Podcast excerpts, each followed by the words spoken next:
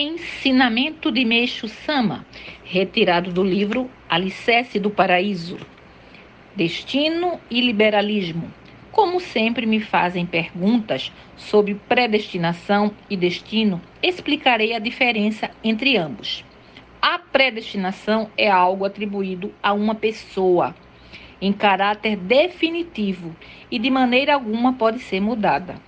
Já o destino é livre dentro dos limites da predestinação e, dependendo do esforço de cada um, pode-se atingir o nível mais alto ou, ao contrário, decair ao nível mais baixo. O liberalismo, que hoje se tornou alvo da atenção de tantas pessoas, é muito semelhante ao destino. O verdadeiro liberalismo está restrito a certos limites é impossível existir a liberdade infinita. A verdadeira liberdade é aquela que tem limites.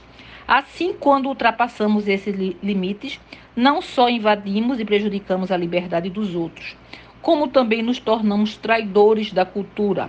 Pela mesma razão, quando ultrapassamos o limite do destino, invariavelmente fracassamos.